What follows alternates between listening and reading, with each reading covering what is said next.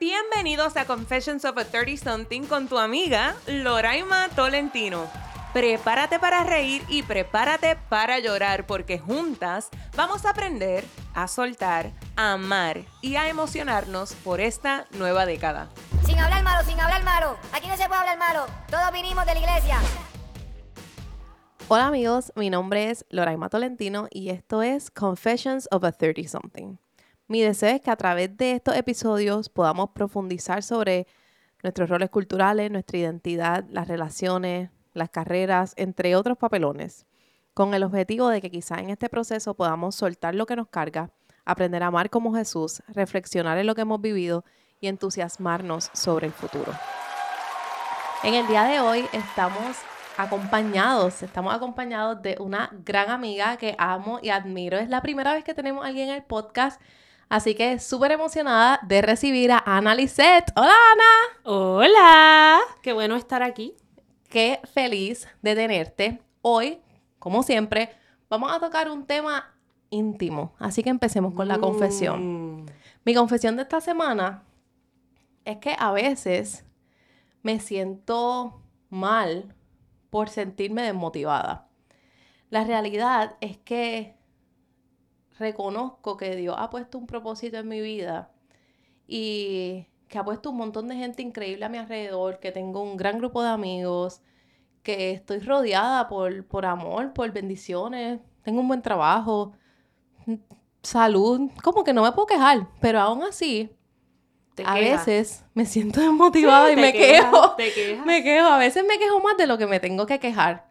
Y, y esa es la confesión pero sobre todo eh, es la puerta abierta para que quizás podemos, podamos tener una conversación sobre el enfoque y cómo mantenernos enfocadas en lo que Dios ha dicho en vez de en la humanidad y en nuestra humanidad. ¿Eso qué tú crees, Ana?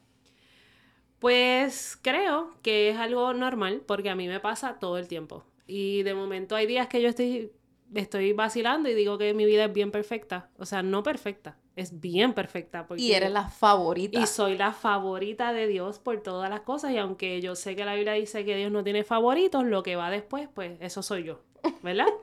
y de momento otro día me levanto y estoy en una agonía y no sé qué hacer con mi vida y me siento bien mal agradecida. Así que no estás sola ahí. Eh, yo creo que nos, eh, nosotras mismas se nos olvida que somos humanas porque así como dice que Dios no tiene favoritos, también dice, ¿verdad, Pablo, que Él es meramente humano y que Él necesita de Dios. Y ahí estamos nosotras. Pero se nos olvida a veces tener, y esto es lo que me pasa, tenerme paciencia en esa humanidad. Y decir, pues Ana, tranquila, hoy estás teniendo un montón de pensamientos, ¿verdad? Tristes o que te tienen down.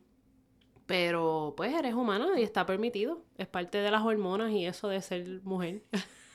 Aunque esto también le pasa a los hombres, a Pero. Sí. pero yo le echo la culpa a mis hormonas. sí, todo el tiempo. Yo, yo siento que en, ese proceso de nosotras experimentar la desmotivación, la desmotivación también para mí en mi vida viene bien amarrada de dónde yo estoy poniendo mi prioridad, dónde están mis prioridades. Porque de repente, si mi prioridad es producir o los resultados que yo doy, pues entonces sí puede terminar siendo súper desmotivador porque tengo un to-do list que no logro terminar. Más sin embargo, cuando cambiamos nuestra mirada y pensamos más en el por qué, por qué yo estoy haciendo lo que hago, para qué yo lo estoy haciendo, pues volvemos, como que vuelvo a engranar en que todo lo que yo hago yo lo hago para la gloria de Dios. Y si todo lo hacemos para glorificar a Dios, pues entonces es como que tenemos menos tiempo quizás de estar como que súper, ah, qué papelón, tengo que hacer esto, me tengo que levantar. Pero tú sabes la presión tan grande que da el decir, ok, tengo que en algún momento caer en tiempo y decir, ¿para qué lo estoy haciendo? Es para la gloria de Dios. O sea, y no te sale natural. Es como, ¿verdad? Para mí yo digo, ok, Señor, ayúdame a ajustar mis expectativas, porque en mi caso personal, yo me levanto y tengo toda esta confusión y me, me puedo sentir súper mal y todo apesta y la vida es horrible y qué sé yo, este, cuando la vida no es horrible. Y empiezo entonces a sopesar una cosa con la otra y digo, ok, eh, lo que pasa es que mi expectativa o lo que para mí es ideal me dice que esto debería ser así, así basado. Pero no, la realidad es que lo que es es súper bueno. Entonces, eh, mi oración se vuelve, ayúdame Dios a valorar lo que sí tengo y a ser agradecida. Eh, porque la mayoría del tiempo, si yo no voy en oración y no lo presento exactamente como lo siento, no le doy como el permiso a Dios de ayudarme a caer en tiempo, porque no me sale tan natural. No me sale natural decir, tengo que ser, o sea, soy agradecida por esto, por lo otro. Tal vez sí tengo que ser agradecida porque el juicio a nosotras mismas nos sale bien natural. Pero, ¿cómo dejar o hacer esa transición de una forma genuina, que mi corazón se sienta complacido y se sienta, que esté en honestidad esa transición? Pues no se da presionándome y juzgándome. Se da un poquito más aceptándolo y entonces dejando que Dios mismo me ayude. Claro, y, me encanta, nosotros hablamos mucho de la oración, Ana y yo, porque nosotras decimos que la oración es la primera respuesta.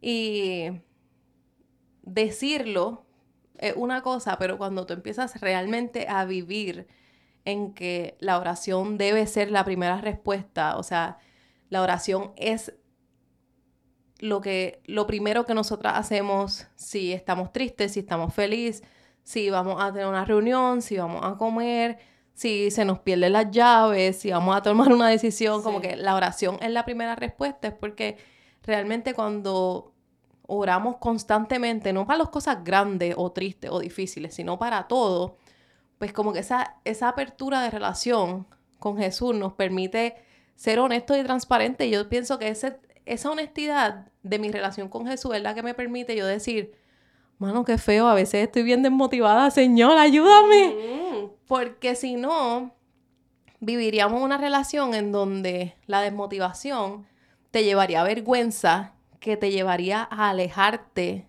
de Dios, porque tú dices, yo no puedo, qué bochorno, con qué cara yo me presento ante, ante Dios después de que yo dije esto y esto. Pero cuando como que vamos construyendo esa relación cercana, en donde la oración es la primera respuesta, pues como que, Dios, ayúdame porque estoy bien desmotivada y yo sé que no es justo, yo sé que está bien feo, yo sé que está horrible, pero mete la mano en el asunto porque yo creo que sola yo no lo puedo hacer. Y, y eso nos lleva a la dependencia que nosotros necesitamos vivir una vida dependiente a Jesús y a su misericordia y a su gracia, porque si fuera por mis propias fuerzas, como he grabado en algunos episodios anteriores, yo vivía por el lema de a mis propias fuerzas, yo lo hago, yo lo hago, yo lo hago, yo lo hago, yo lo hago.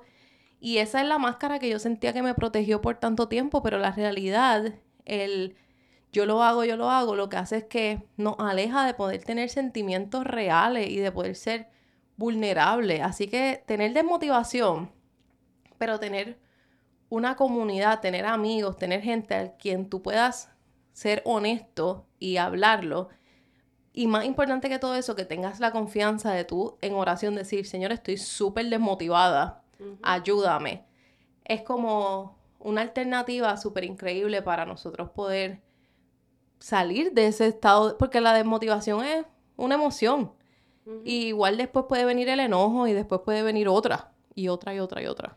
Y está bien chévere esto porque mientras tú hablabas yo pensaba, yo decía, nosotras tenemos una personalidad bastante conflictiva en el sentido de que, sí, sí, porque eh, nosotras somos personas que tendemos a ser bastante honestas, ¿verdad? Y pienso que a medida que nos hemos acercado más a Jesús, eso se ha incrementado, nuestro, ¿verdad? Nuestra honestidad. Eh, y a veces la gente como nosotras se siente forzada a tener que editarse. Y personas a su alrededor, o sea, por lo menos a mí me ha pasado que personas sienten que tienen que explicar lo que yo digo o, o tal vez excusar lo que digo.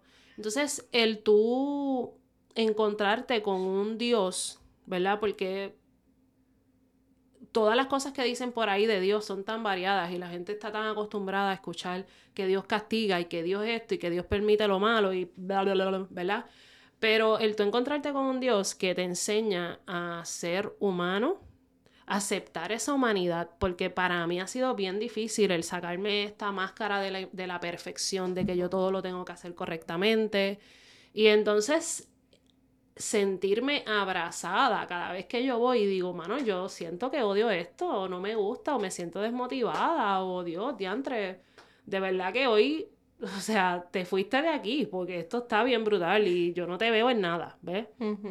Y con todo eso, yo en ese tiempo de oración sentirme amada, sentirme abrazada, sentirme que lo puedo hacer, que tengo ese permiso de ser libre, eh, pues me lleva a sentirme que puedo ser libre con las personas.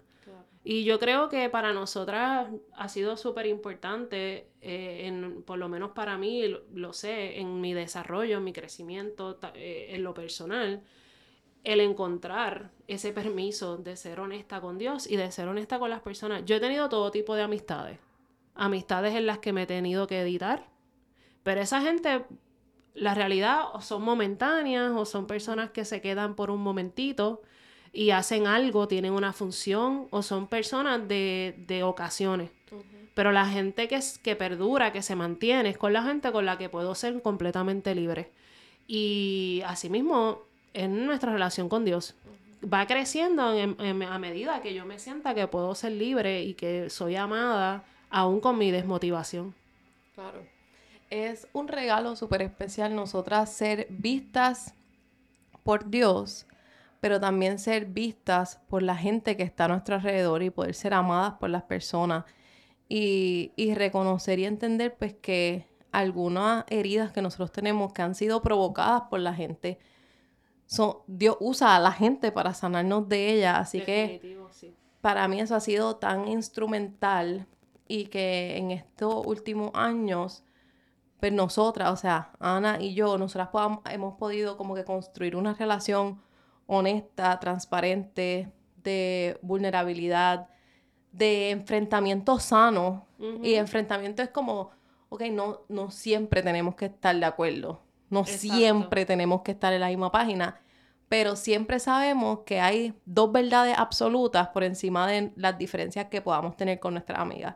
La primera verdad absoluta es que Dios nos ama y que Dios es bueno. Y la segunda es que nosotras tenemos el deseo y el anhelo de acompañarnos en el proceso. Definitivo. Y cuando nosotras entendemos que esas dos verdades son absolutas por encima de cualquier otra cosa, pues entonces todo lo demás como que cae a su sitio porque no hay nada que tú me puedas decir que yo piense como que, wow, Ana dijo eso, ¿por qué me quiere herir? ¿Sabes? ¿Por qué me quiere lastimar? Como que todo está basado en, en esas dos verdades. Así que en esos momentos de desmotivación, ya que esa es la confesión, pues yo digo, mano, qué brutal. Y mi invitación a, a los que están escuchando es la misma que siempre, como que la importancia de los amigos, la importancia de la comunidad, de estar rodeado de gente que te ame lo suficiente para decirte la verdad y también te acompaña en esos momentos que tú estás como que, meh, como que no estoy súper en los ánimos, pero que esa persona esté contigo y te diga, mira, quizás yo estoy sí en los ánimos o quizás yo tampoco estoy en el ánimo, pues vamos a mope around together. Sí. Y yo pienso, yo voy a añadir otra verdad. Y para mí es tan importante que sepamos que el estar desanimado no es malo. Claro. O sea, nosotros nos podemos juzgar y decir, qué malagradecida eres, ¿verdad? Es horrible. pero- Televisa presenta Analyset. El dramatismo. Eso fue para ti, Arelis. Mira, eh, para nosotros no es. O sea, e- e- es, lo tan importante y eso yo creo que me ha ayudado a mí a entender cuánto Dios me ama. Es el entender que yo sentirme desmotivada no es malo. Eh, el quedarme ahí, porque Dios no me quiere ahí. Claro. O sea, Dios es demasiado maravilloso, su amor es demasiado grande. Así que lo que Él quiere para mí es bueno. So, ¿cómo yo puedo entender y no juzgarme y decir no es malo? Eh, pero necesito que me ayudes. Y ahí volvemos un poquito a cómo empezaste. es que entonces Dios nos reenfoca. ¿Ves? Y entonces ahí podemos ver las amistades, podemos ver su amor incondicional, podemos ver la herramienta de la oración, podemos recibir tanto a través de su palabra, de los amigos, este, nos reenfoca y nos, nos ayuda a entender, ¿verdad? Que eh, eso es momentáneo, que es normal, que somos humanas o humanos, ¿verdad? Este, que a veces son las hormonas, que a veces no son las hormonas, pero que Él está ahí para ayudarnos. Claro. Ese, yo pienso que ese es uno de los regalos más hermosos de una vida en Jesús. Que no es que no vamos a pasar por cosas difíciles o que nunca vamos a estar tristes o que todo va a ser perfecto. Yo muchas veces pienso, a todos, a los cristianos y a los no cristianos nos van a pasar papelones. Pero ¿qué hacemos después? Es lo que nos diferencia a los discípulos de Jesús. Porque sentimos la tristeza, el enojo, la desmotivación, el coraje. ¿Y qué hacemos después? Ahí es donde viene la, la gran diferencia. Así que mi invitación para ustedes hoy es que si ustedes se sienten tristes, desmotivados, desilusionados, rotos, molestos, lejos, recuerden que hay un espacio seguro a los pies de Jesús, que, que Él sabe todas estas cosas, que Él conoce nuestra humanidad y que nunca estamos demasiado sucios o demasiado lejos para regresar a las manos de Jesús. Y eso para mí es una gran esperanza, el saber que no hay nada que yo haga que me pueda alejar de, del amor y el plan de Dios para mi vida, aunque suene clichoso, es la realidad. Y Yo quiero añadir que siempre van a haber cosas que nos van a, nos van a desmotivar. Porque, vivi- ¿verdad? Nosotros vivimos en un planeta con otros humanos, eh, con gente que hace maldad, con cosas malas que pasan, ¿verdad? Con cambios de clima, con lluvia, con gente que frena de cantazos, este, o que guía lento, ¿ves? Eh, nosotros vivimos en, en la Tierra con humanos y siempre va a haber algo o alguien que no, de verdad lo vamos a mirar y vamos a decir, pero Señor, tú creaste a esta persona de verdad y tú de verdad lo amas. Y la respuesta es que sí, que sí. que lo ama, aunque yo no lo entienda. O sea, y después no entiendo cómo me ama a mí, que me desmotivo cuando tengo todo casi perfecto. Eh, siempre eso va a pasar. eh, y yo pienso que es parte de nosotros también reajustar nuestras expectativas con- hacia nosotros y hacia las personas. Dios tiene una paciencia y una misericordia con todos nosotros. Y eso incluye a la gente que yo no le tengo paciencia y misericordia, ¿ves? Y nada, Dios los ama y yo, eh, en medio de mis momentos de ira y de desánimo y de desilusión, eso es lo que yo me recuerdo, que Dios ama a las personas y que Dios le va a dar oportunidades a las personas y que me las dio a mí todas las veces. Y continúa. Y continúa. Y continúa. Esto es algo de todos los días. Yeah.